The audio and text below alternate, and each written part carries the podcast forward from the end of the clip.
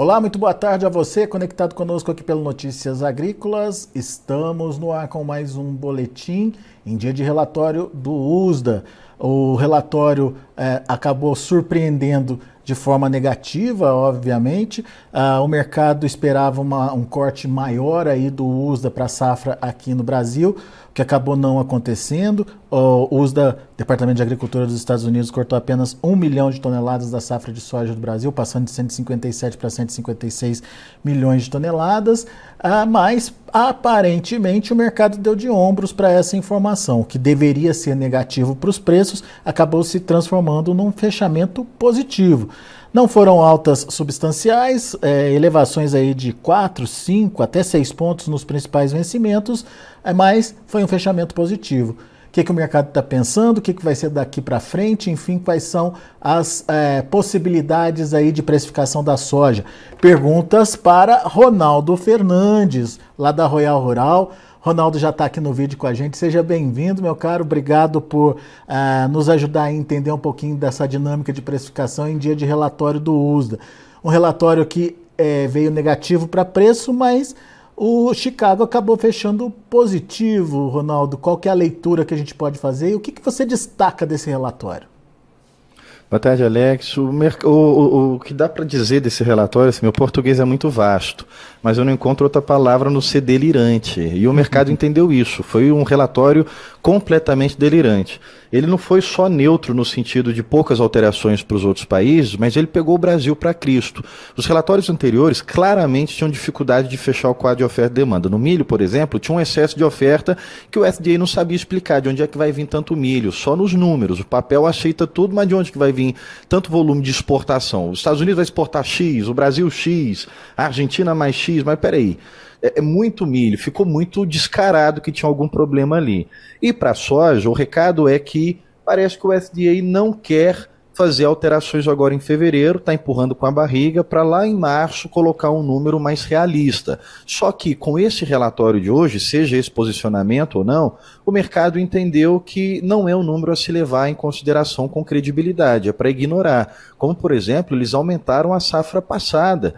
160 milhões de toneladas por a safra de 2023 já era um número muito alto, na nossa opinião aqui, extremamente alto até. A gente trabalha na casa de 157 milhões de toneladas que foi produzido na safra anterior. O SDA já trabalhava com 160 e agora eles aumentam 2 milhões de toneladas. Ou seja, aumentou 2 milhões de toneladas na safra passada, aumenta 2 milhões para o estoque de agora. Esse corte de 1 milhão de toneladas nessa safra atual foi anulado pelo que eles fizeram na safra anterior. Nenhuma consultoria, seja ela aqui do Brasil ou até lá fora dos Estados Unidos, considera a produção brasileira. Eu falo consultoria que tem de fato um apontamento, uma metodologia de campo que o mercado enxerga com credibilidade. É, estou falando das consultorias americanas, nenhuma consultoria lá fora considera o Brasil produzindo acima de 150 milhões de toneladas. A mais otimista ainda fala em 150. Aí me vem o SDA e coloca uma produção brasileira de 156. Não justifica pelo aumento de área. Muita gente pode falar, ah, mas eles aumentaram muita área. A área que o SDA considerava para os Estados Unidos no ano passado eram de 44,6 milhões de hectares. Agora eles estão considerando 45,9. Ou seja, com essa produção de 156 para a área que eles estão colocando, eles estão falando de uma produtividade acima de 56 sacas por hectare. As considerações mais otimistas aqui interna fala de 53, lá eles estão falando de 56. Então não justifica esse, essa produção do SDA. É um número realmente muito delirante. O Brasil ele foi colocado ali como um suporte para não deixar de fato o preço subir em Chicago. Uh, aí a gente pode imaginar o porquê, uma série de conspirações, de, de argumentos que a gente pode colocar por que, que o SDA tem essa intenção. A gente ainda está em ano combatendo as inflações ao redor do mundo, aos bancos centrais alinhados para não deixar a inflação subir. Será que o SDA está alinhado com isso daí? Porque o que, que bate na inflação? É energia e alimento. Energia não tem como controlar muito, porque é petróleo, uh, tem conflitos, tem a OPEP, mas será que eles estão col colocando aí o relatório do SDA como limitador? Eu estou jogando aqui como uma, uma, teoria possível. Seja isso ou não seja isso, o relatório ele não é coerente com a realidade dos campos. Esse número de 156 milhões de toneladas não é o que o Brasil vai conseguir colher esse ano. Todo mundo já sabe disso. Mas qual que é a leitura do mercado? Ignorou não é um relatório para se colocar com, com credibilidade no sentido de apontar preço.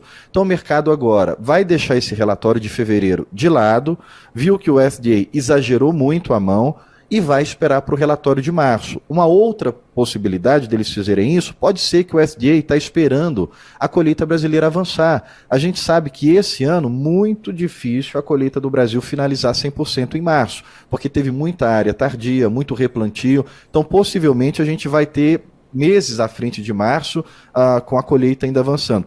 Possivelmente a, gente vai ter as primeiras semanas de abril ainda apontando evolução de colheita de soja. Talvez seja isso, talvez o FDA queira esperar aí o Brasil finalizar a colheita para colocar a correção correta, o número correto do que, que é a produção é, do Brasil, Alex. Mas o problema é que até lá vai amargando o preço, né? Uh, o mercado ele não foi, não considerou esse número a ponto de derrubar os preços, mas também não, não coloca a realidade dos campos a ponto de fazer os preços se corrigirem durante a colheita. E esse é o grande problema. O SD ele tinha uma oportunidade agora nas mãos de corrigir o preço da soja no Brasil, mas não fez. Então, até lá, o mercado ainda tem fatores baixistas para trabalhar e o produtor que precisa entregar na boca da colheitadeira, esse produtor ele tem um dilema muito grande na mão porque o mercado vai continuar tentando bater nos preços, Alex. Já já a gente fala desse papel do produtor aí nessa etapa agora posterior à divulgação do relatório. Mas eu queria é, entender um pouquinho contigo aí essa questão também do milho, né? É, o próprio relatório que é, reduziu um milhão de toneladas para a soja é, acabou reduzindo em 3 milhões de toneladas a produção de milho aqui no Brasil. É, tem alguma. É, tem alguma pegadinha aí? Enfim, eles é, estão vendo o que em relação ao milho que não viram na soja? O que, que você analisa em termos de, dessa redução do milho? Você vê a incoerência né, do, do relatório de hoje, porque apontou uma queda muito drástica para o milho e uma queda muito pouca para a soja. Falo em coerência, qual que é a razão dessa queda do milho para o SDA? O SDA é literalmente cabeça de juiz, não devia ser. Eu sempre bato na tecla que o SDA, Conab, Exalc, eles não são subjetivos. Você não tem que ficar pensando o que, que será que vai vir é um cálculo. Vai lá, tem uma metodologia, você estuda essa metodologia, reproduz ela no modelo e você tem um número exato. Eles têm que tirar uma fotografia do mercado. Nenhum dos três estão fazendo esse papel. Todos os três tentam influenciar o mercado no sentido de preço. O SDA tentando influenciar o mercado para não deixar ele subir. É uma tentativa de criar tendência. A responsabilidade de criar tendência ela é da Bolsa, da B3, de Chicago. Não são desses órgãos. Eles, só, eles têm que ir lá e dizer, ó, está acontecendo isso no preço, está acontecendo isso nos campos. E aí o SDA ele vem e me corta 3 milhões de toneladas no milho que não é o perfil dele, desculpa, não é o perfil do SDA fazer cortes para a safra brasileira agora em fevereiro, quando o plantio ainda está em andamento. E isso me leva a acreditar que eles estão considerando quebra na safra verão. Pô, se o Brasil teve problema lá durante a soja, também teve problema no milho na safra verão. Então se cortam, e o SD ele não faz essa divisão, você não tem como saber se eles estão cortando da primeira safra ou da segunda safra. Como é um acumulado, eu imagino que esse corte é mirando a safra verão. Pode ser que até esteja errado, porque você não vai saber a cabeça do FDA. Eles fazem o que eles, o que eles acreditam que é o correto. Tem a metodologia, mas muitas vezes você vê que essa metodologia não é praticada. Então, se, eles, se de fato eles estão olhando a safra verão e cortam 3 milhões de toneladas no milho, como é que corta só 1 milhão de toneladas na é soja? Incoerente, então né? não faz sentido nenhum. É. Ô, ô, Ronaldo, então tá, vamos entender agora pós-relatório.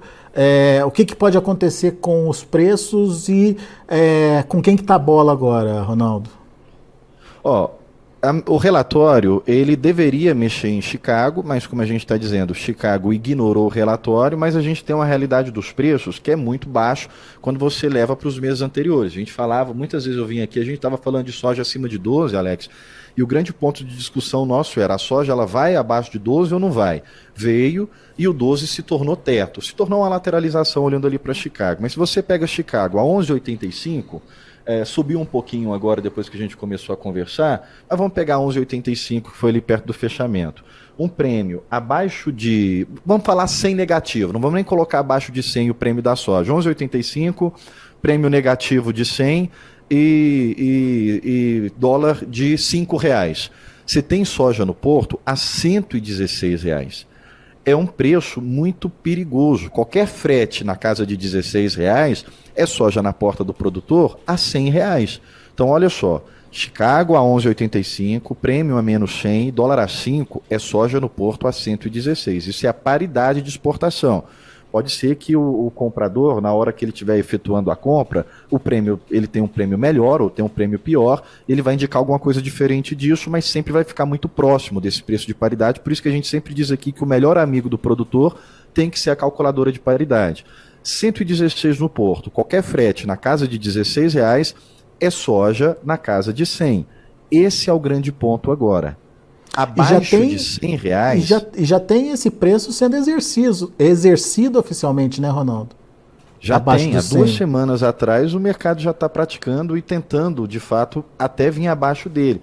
Falando de Goiás, Rio Verde, a gente já viu lotes rodarem na casa de 102. Uh, ah, a gente ainda tem no sul preços tentando trabalhar acima de 110.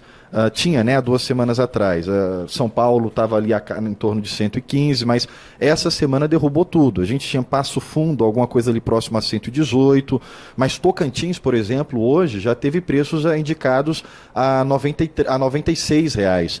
Goiás, o produtor, o comprador tentando ali comprar alguma coisa na casa de 95 não, não pegou ainda em Goiás, mas Tocantins a 96, 97 já rodou. A gente tem, tem os últimos negócios rodados em Goiás na casa de 102 reais, muito próximo ali perto de, de 100. O que vai acontecer agora é que o mercado vai baixar ainda mais a régua, o mercado comprador vai tentar fechar negócios abaixo de 100 reais e a bola da vez está de fato na mão do produtor. Esse preço ele já não fecha custo em várias regiões abaixo de 100 reais já é margem negativa do custo de produção em, nas principais praças do Brasil. Eu acredito que abaixo de 100 reais o mercado trava, mas tudo vai depender da força de oferta do produtor. A capacidade de armazenagem no Brasil, Alex, ela é muito subestimada. E até eu falo que ela é um argumento que o comprador usa para forçar preço cair.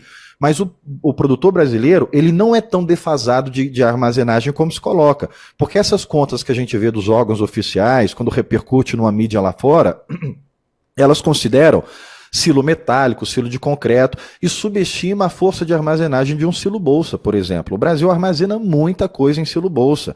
Eu não sei precisar o número, mas eu, eu, eu arrisco a dizer aqui que o Brasil ele deve estar tá aí nos top 3, com certeza nos top 5 de armazenagem de silo bolsa. E o produtor, ele não é tão obrigado assim a colocar o seu produto no mercado. Muitas vezes o produtor ele não segura por receio de queda mesmo. E uma coisa que a gente frisou muito aqui no Notícias Agrícolas, falei isso muito pessoalmente com vários produtores, Lá atrás, a soja nos 14 em Chicago, 13 em Chicago, vende porque esse preço vai cair, não se sustenta. Chicago tem uma pressão de queda muito forte. Quem está com a gente aqui, uh, vou falar 70% do volume de, de tudo que a nossa carteira contempla, fez contratos lá atrás. Isso me tranquiliza bastante. Muito produtor uh, chegou a falar, eu estou vendendo contrariado com o Ronaldo. Eu tive uma frase muito, muito marcante, uma produtora disse para mim, a sensação que eu tenho, Ronaldo, é que eu estou vendendo nas mínimas. E ela estava vendendo ainda perto de 120. Estava é, um pouco abaixo de 120. Como veio abaixo de 120, ela teve essa sensação de que estava vendendo nas mínimas. Falei, não tá. A soja ela vai vir abaixo disso. E muita gente vendeu. 70% dessa carteira nossa, não estou falando do número de mercado, não vendeu ou não tem como armazenar. E esse volume me preocupa. Então, eu quero convidar o produtor que está assistindo a gente a fazer a sua conta de carrego. Ver se faz sentido para você guardar, quanto que vai custar guardar esse, esse milho, até, essa soja até, até tanto período, uh, as contas de juros para pegar um empréstimo, captar algum valor, é, para não ter que desfazer da produção, porque eu acredito que uh, o segundo semestre obrigatoriamente vai ter que corrigir os preços da soja. Não é, não é um, um, um, valor que vai se sustentar ao decorrer do ano. Mas agora, não posso segurar, eu tenho que vender obrigatoriamente, uh, não tenho como armazenar esse milho. Nas três próximas semanas, ou nos próximos 30 dias, o mercado comprador, e eu não estou falando do comprador que você conversa com ele todo dia, não, estou falando do mercado internacional como um todo. Que depois você vai lá ligar para o Ricardo, para o Rodrigo, para o Henrique, para os compradores que você costuma negociar, e vai dizer, é você que está pressionando. Não, não é, não é pessoal, não é uma pessoa específica. É o mercado lá fora, o mercado internacional vai pressionar nos próximos 30 dias o preço no Brasil. para vir abaixo de 100 reais em praticamente eh, generalizado nas praças. Vai depender se o produtor brasileiro entrega grandes volumes nesse preço. Porque aí o remédio do preço baixo vira o próprio preço baixo. Chega no nível que o mercado trava e não, e não sai negócios dali para frente mais. E eu acredito, desculpa, Alex, que esse nível já está agora. A gente já está praticamente perto desse nível do mercado travar. A voz falhou aqui. Uh, mas se o produtor entrega grandes volumes, tende a criar uma tendência. Eu vou colocar um range longe aqui, mas a gente pode fazer piso de 95 e o teto do preço de soja virar 100, que é um preço extremamente ruim para os custos que a gente travou para a produção desse ano. Então é, é momento de muita atenção. E aí eu vou dizer uma frase que eu disse várias vezes aqui, Muita gente criticou, muita gente vai lá nos vídeos e comenta dizendo que a gente está errado, que não concorda, e é direito, é normal também, a gente é, não quer que você concorde 100% conosco. A gente só pede que quando discordar, chama a gente para conversar. Às vezes a gente não está vendo alguma coisa que você está vendo, mas a gente insistiu. Quem precisa vender na boca da colheitadeira vende agora, não espera mais não. Isso há um mês atrás a gente veio falando isso constantemente quase sempre que a gente aparecia aqui. Então vou repetir essa frase. Quem precisa entregar na boca da colheitadeira, busque negociações agora, que você pode salvar aí de 3 a 4 a 5 reais no preço da soja, que é onde o mercado vai tentar bater agora, Alex. Você está dizendo que a pressão sobre os preços deve continuar, então? Eu acredito que continua. O mercado internacional, eu falei isso muitas vezes aqui, que o mercado ele não precifica a realidade, que ele precifica a notícia. E tá aí a prova, a gente está vendo a prova disso. Não é realidade que o Brasil vai colher 156 milhões de toneladas, não é realidade que ele vai colher 150 e é o que está colocado na conta. Tem aquela questão da América Latina, que a gente conversou bastante aqui, que o FDA considera que a Argentina vai repor que o Brasil está quebrando, mas essa conta também está errada. Na conta do FDA, no ano passado, a América Latina entregou 197 milhões de toneladas e esse ano estaria entregando 216.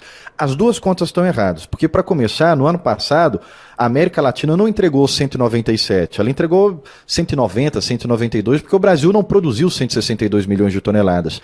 E esse ano, o Brasil não está produzindo 156, mas é isso que está sendo precificado. O que está sendo precificado não é o fato é a notícia. Está colocando a Argentina no melhor dos mundos e lá também teve problemas, sobretudo agora na reta final. Então o mercado ele vai continuar sofrendo esses efeitos de pressão e as notícias que chegam lá fora é o seguinte: a China vai entrar é, em feriado lunar, vai ficar fora do mercado. O, a, a, o IPCA, a inflação da China está patinando muito, ela ainda continua em deflação. Então, o maior comprador do mundo não está bem das pernas, o maior comprador do mundo é, não tem grande apetite agora. E o Brasil, a partir de fevereiro, do meio de fevereiro para frente, é que vai começar a entregar grandes volumes para o mercado. E muito disso não tem capacidade de armazenagem, muito disso vai vir imediatamente como oferta. É isso que repercute lá fora. E é isso que vai continuar fazendo pressão de queda nos preços durante a nossa colheita. A, o nosso ponto de virada, que a gente acredita na correção, é só no final de março. Por quê? Em março, a gente ainda tem muito peso de relatório do SDA. A gente tem estoque trimestral, tem atualização do relatório de oferta e demanda, que a gente imagina que vai ter que cair mais ainda a, produ a produção do Brasil, mas tem também a intenção de área plantada dos Estados Unidos. E o costume do SDA é exagerar no relatório de área plantada. Porque a área plantada, é, o relatório de março, ele é uma intenção. Ele não é o que o produtor é obrigado a colocar na terra. Então o produtor ele só tem que responder, ele responde o que ele quiser. Alex, o que, que você vai colocar aqui nessa terra? Ronaldo, eu vou colocar soja. Mas você já está com um barracão cheio de semente de milho, porque lá nos Estados Unidos a safra é quase uníssona, não é igual aqui no Brasil que você planta uma, depois planta outra, ou você planta milho ou você planta soja. Alex, o que, você vai colocar na, na terra? Vou colocar soja. Aí você, eu virei as costas, você vai lá e começa o plantio do milho. Você é obrigado a responder mas você não é obrigado a colocar aquilo que você respondeu. Então, o costume do relatório de março é exagerar, conforme a gente viu no ano passado. O SDA falou que os Estados Unidos iam plantar 83 milhões de acres de soja. Quando chegou na hora de plantar, uh, aliás, falou, falou que, que os Estados Unidos iam plantar 87 milhões de acres de soja. Quando chegou na hora de plantar, plantou 83. Então, esse ano, a gente imagina que eles também devam exagerar na redução eles sempre reduzem exageradamente a área do milho. Falou que ia plantar 91, acabou plantando 94. Mas esse ano a expectativa é outra. É que ele exagere na. Não é a expectativa que ele exagere, mas como o costume dele é exagerar, e a expectativa é que haja redução de área de soja, a gente imagina que lá no final de março, na hora que o SD apresentar esse relatório, falou: o produtor americano uh, vai plantar. Aliás, uh, redução de, de é, redução de, de, de, soja, né? Na hora que o produtor americano for plantar, ó, ele vai reduzir essa cultura aqui. E aí a gente pode começar. Desculpa, Alex, redução de milho. Eu tô, vendo os números aqui e fiz confusão. Redução de milho. Na hora que, o, que, o, que o, ele mostrar o relatório, ó, o produtor americano vai reduzir milho aqui e vai aumentar a área de soja. Ele tem esse exagero. Na hora que ele for corrigir isso em junho, o preço vai ter que corrigir também. Então, eu fiz uma confusão, deixa eu só esclarecer aqui para não ficar dúvida na nossa audiência. O relatório de março ele costuma exagerar. Então a gente imagina que lá em março eles também vão exagerar a área de soja. Quando chega na área de junho, ele vai ter que fazer a correção desse exagero e aí é onde começam também as correções do preço da própria soja. Eu espero que eu tenha conseguido, porque eu fiz uma confusão danada uhum. e muita gente falou assim: não estou entendendo nada do que o Ronaldo está falando, porque eu misturei muito aqui a área de soja e a área de milho. O relatório de março traz a intenção de área, o que o mercado espera é que seja é, is, reduzido a área de milho e aumentada a área de soja, e aí em junho, na hora dessa correção, porque isso sempre acontece, uh, o preço da soja tem, tem que entrar em correção também, Alex. E quando você fala Confundi que bastante aqui a cabeça da toa. E né? quando você fala que o ponto de virada só deve acontecer no final de março, é porque você já teria uma revisão dessa revisão, é isso? Alex, me perdoa porque tá, eu, eu não sei se está falhando meu, minha bateria, eu não te ouvi o finalzinho aqui. Quando você coloca que o ponto de virada só se daria, na sua opinião, no final de março, o que, que você quer dizer com isso? É, nesse momento a gente já vai ter uma, é, uma intenção se, transformar, se transformando em realidade de plantio, é isso? Não, eu, eu realmente entreguei tudo, tudo confundido as informações. Lá em março, a gente vai ter a intenção do produtor americano. Mas, paralelo a isso, a gente já vai ter a colheita brasileira caminhando para a sua finalização. Hum. E aí a gente vai ter mais real o registro do que, que foi a produção brasileira. Entendi. E aí a gente já vai ter um mercado mais enxuto, a gente já vai ter uma demanda mais, mais clara para o mercado, a gente já vai ter, os, por exemplo, a China ela está ruim das pernas para a sua economia, mas a demanda de soja dela com certeza não vai ser afetada, ela vai ter que continuar comprando. E a compra de soja para o mercado chinês ele de certa forma ele é até positivo, porque ele ajuda a reequilibrar. A China precisa fazer com que a sua inflação suba. A inflação está tão baixa que encolheu e está em deflação, está negativa. Ela precisa fazer que essa inflação volte a subir. Então a compra de soja também vai ajudar nisso. Então quando chegar lá em março, a gente ainda vai ter pressões baixistas. É isso que eu estou querendo dizer. De março em diante, finalizado março, plantio americano uh, já correndo ali, a gente já conseguindo acompanhar em campo fora o relatório da intenção do FDA, mas a gente conseguindo acompanhar em campo o que, que o produtor americano escolheu para aquela área, os preços começam a corrigir. Eu não estou querendo dizer que virou macho. É, é, é Fechou março, imediatamente o preço faz a mudança. Não, vai ser gradativo.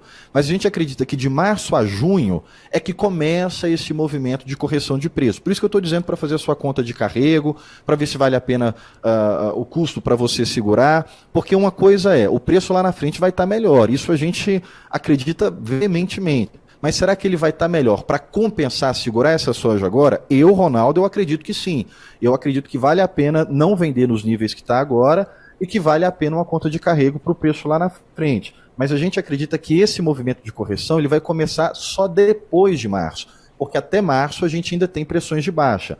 É, não é que fechou março, vira a chavinha e o preço já começa a subir. É que de março em diante começam as correções desses uhum. números exagerados do SDA, começam as correções da demanda no mercado, e, e a gente vai ter também já a consolidação da safra brasileira e também a evolução da safra da Argentina. Então, para não deixar confusão, a partir de março, a gente aposta em reversão dos preços começando a se corrigir. Mas a gente não acredita que esses preços ganham força de alta antes disso. Por isso que quem tiver que vender inevitavelmente nos próximos dias, a gente uh, uh, tem uma visão de que seria melhor vender agora e não segurar mais. Agora, quem pode segurar, a partir desse momento a gente já aposta que o mercado vai estar tá corrigindo, Alex. Eu espero muito que eu tenha corrigido a confusão que eu criei não, ficou, agora. agora. Não, tá claro, tá claro. A gente ainda tem um momento de pressão nos preços que deve acontecer aí nos próximos pelo menos 30 dias. Uh, ou seja, podemos ver preços ainda menores do que esses que estão sendo praticados, porque o mercado está trabalhando em cima dos números que hoje eles têm nas mãos. É, mas o que você está alertando é que uh, o comportamento do produtor pode ajudar é, a diminuir essa pressão, ou pelo menos evitar uma queda tão rápida aí dos preços. Ou seja, se ele decidir ou se ele puder segurar aí a oferta nesse período até março, final de março que seja, certo? Dá para dizer que o preço está na, nas mãos do produtor, Ronaldo? O produtor hoje, ele a gente enxerga como o único ponto de estancamento. Não tem mais nada para segurar o preço da soja, Alex, lá embaixo. A gente já falou isso muitas vezes que o mercado ele não considera o custo da produção. Olha, olha o, o perigo que está acontecendo com o milho. Olha esse cálculo, que é um cálculo horroroso e, e perigoso para o milho. Se você olhar para Chicago agora, setembro, a gente pega ali 4, 4, 4 dólares e 60 setembro Chicago, né? É, 4,61, mas vamos fazer conta redonda, 4,60 prêmio para milho, setembro, está variando entre 50 e 45. Vamos colocar 45. E dólar de 5,9, 5,10. A gente está falando de milho no porto para safri, safrinha abaixo de 60 reais. A gente está falando de milho na casa de 57. O frete na safrinha, ele estoura, ele tem um aumento. Então, vamos pegar 57 lá no porto, um frete médio aí de 15 reais, a gente está falando de preço a 43 reais na porta do produtor em várias regiões. E isso mostra que uh, uh, o, produto, o, o mercado não considera custo, porque muitos produtores têm o seu custo ali do milho na casa de 45. E o mercado internacional está indicando preços agora na casa de 43 em algumas regiões. Eu estou falando preço final já. Então, uh, o ponto agora é que chega no nível de preço tão baixo, tão baixo, que só o produtor para estancar. É o que a gente está vendo acontecer com a soja agora. Só o produtor para fazer com que o preço da soja pare de fato de cair. Como? Não entregando. Eu não posso dizer para o produtor, e deixar claro assim, não é porque eu estou estou falando isso que a gente vai influenciar o mercado. Ninguém tem esse poder de influenciar o mercado. A gente está aqui trocando ideia. Não tem nenhuma consultoria, não tem uma pessoa no Brasil que ela tenha o poder de falar uma coisa e o mercado respeitar com, com tanta velocidade que ela induz os preços. Eu não estou induzindo o mercado para lado nenhum.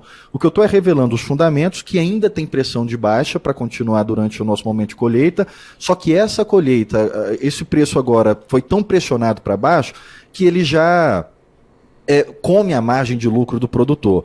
Então, o único ponto que a gente enxerga agora para fazer com que os preços parem a queda e possam ter uma possível correção, dois, três, quatro reais, é o produtor não entregar abaixo de 100 reais, que é um fator referência muito importante para o preço da soja, para o custo da soja. Então, abaixo de 100 reais, o mercado vai tentar vir agora nas próximas semanas. Ele, e o que eu estou dizendo, não estou dizendo que não vai efetivar. A gente já tem várias regiões que já está efetivando contrato abaixo de 100. O que eu estou dizendo é para ter o cuidado para que isso não vire tendência. Só vira tendência se o produtor, como um todo, entregar grandes volumes abaixo de 100. Se o produtor não entrega, Chicago caindo, o prêmio vai ter que fazer a correção. O dólar está sendo um fator otimista e positivo, porque hoje a gente tem o dólar muito mais para 5 do que para 4,90. A cada 10 centavos de dólar, a gente está falando de aproximadamente 2,50 no valor da saca de soja. Então o dólar já deu uma ajudada, subiu aí dois reais do, do, dos últimos preços, mas Chicago não está ajudando e o prêmio não está ajudando. Por quê? Tem oferta no mercado e, e, e a gringa ainda acredita que o produtor brasileiro vai continuar deixando, desovando soja no mercado. Então, enquanto o produtor entregar nesses níveis, o preço não vai parar de cair, a tendência de, de baixa não estanca. Quando o produtor segurar, ó, desse nível para baixo não vendo, eu boto em estilo bolso aqui, eu pego empréstimo com banco, vou, vou numa linha de crédito específica, aí eu acredito que os preços param de cair e podem ensaiar uma reversão, Alex. Muito bem. Muito bem explicado, Ronaldo Fernandes. Uh, muito obrigado mais uma vez pela disponibilidade de estar aqui com a gente trocar ideia, enfim, trazer argumentos que possam ajudar o produtor na tomada de decisão. momento difícil para a soja, é verdade. É, como você falou, o mercado olha a notícia e não o fato. E uh, diante dessa circunstância, a gente ainda tem pela frente alguma pressão a ser exercida sobre o preço da soja. Cabe ao produtor é, participar ou não desse mercado e, dependendo da decisão dele, o rumo dos preços será tomado. Ronaldo Fernandes, meu muito obrigado mais uma vez pela sua participação e volte sempre. Obrigado, Alex. Desculpa de novo para você e para nossa audiência desse momento de confusão que eu embolei os números aí, porque são muitos números que a gente vai jogando. E na hora eu mesmo dou uma embolada aqui e imagino que na cabeça de quem está ouvindo. Peraí, ele com coerência já é número demais que está jogando, agora imagina quando, quando ele mistura isso tudo. Então, eu peço desculpas e, e, quero crer que no final do fritar dos ovos a gente conseguiu ser claro. E qualquer dúvida que tenha ficado, entre em contato com a gente também. Tem as redes sociais da Royal Rural, vai lá no Instagram, royal.rural manda alguma mensagem. Não, o que você falou, não entendi nada, ficou confuso e a gente ajuda a esclarecer. Mas fica, Obrigado e até a próxima, mas viu, Alex? Fica tranquilo que não ficou confuso, não. No final das contas, a gente entendeu direitinho seu recado. Ah, que bom, então. Valeu aí pela participação. Volte sempre, um abraço. Um abraço. Até mais. Tá aí Ronaldo Fernandes, Royal Rural, aqui com a gente, trazendo as informações do mercado em dia de relatório do USDA. Relatório que tinha tudo para ser baixista, é, fez a soja encerrar de forma positiva. Não foram altas significativas, não, mas ao contrário do que se esperava com os números divulgados pelo relatório, até que a soja foi bem. Vamos ver? Março, 11 dólares 93 centes por bushel, subiu 4 pontos. Maio, 11,99, alta de 2 pontos mais 25. Julho, 12 dólares e 9 centes por bushel, 2,25 de alta. Agosto, 12,01, alta de 3 pontos. Esse, é, são os números, esses são os números da soja. Vamos ver o milho. Para março, 4 dólares e 33 centes por bushel, milho ficou negativo, caiu um pontinho. Maio, 4,45, 1,5 de queda. A mesma queda para julho, que fechou a 4,54. E o setembro fechou a 4,61, também caindo um ponto e meio. E para o trigo, a situação é a seguinte.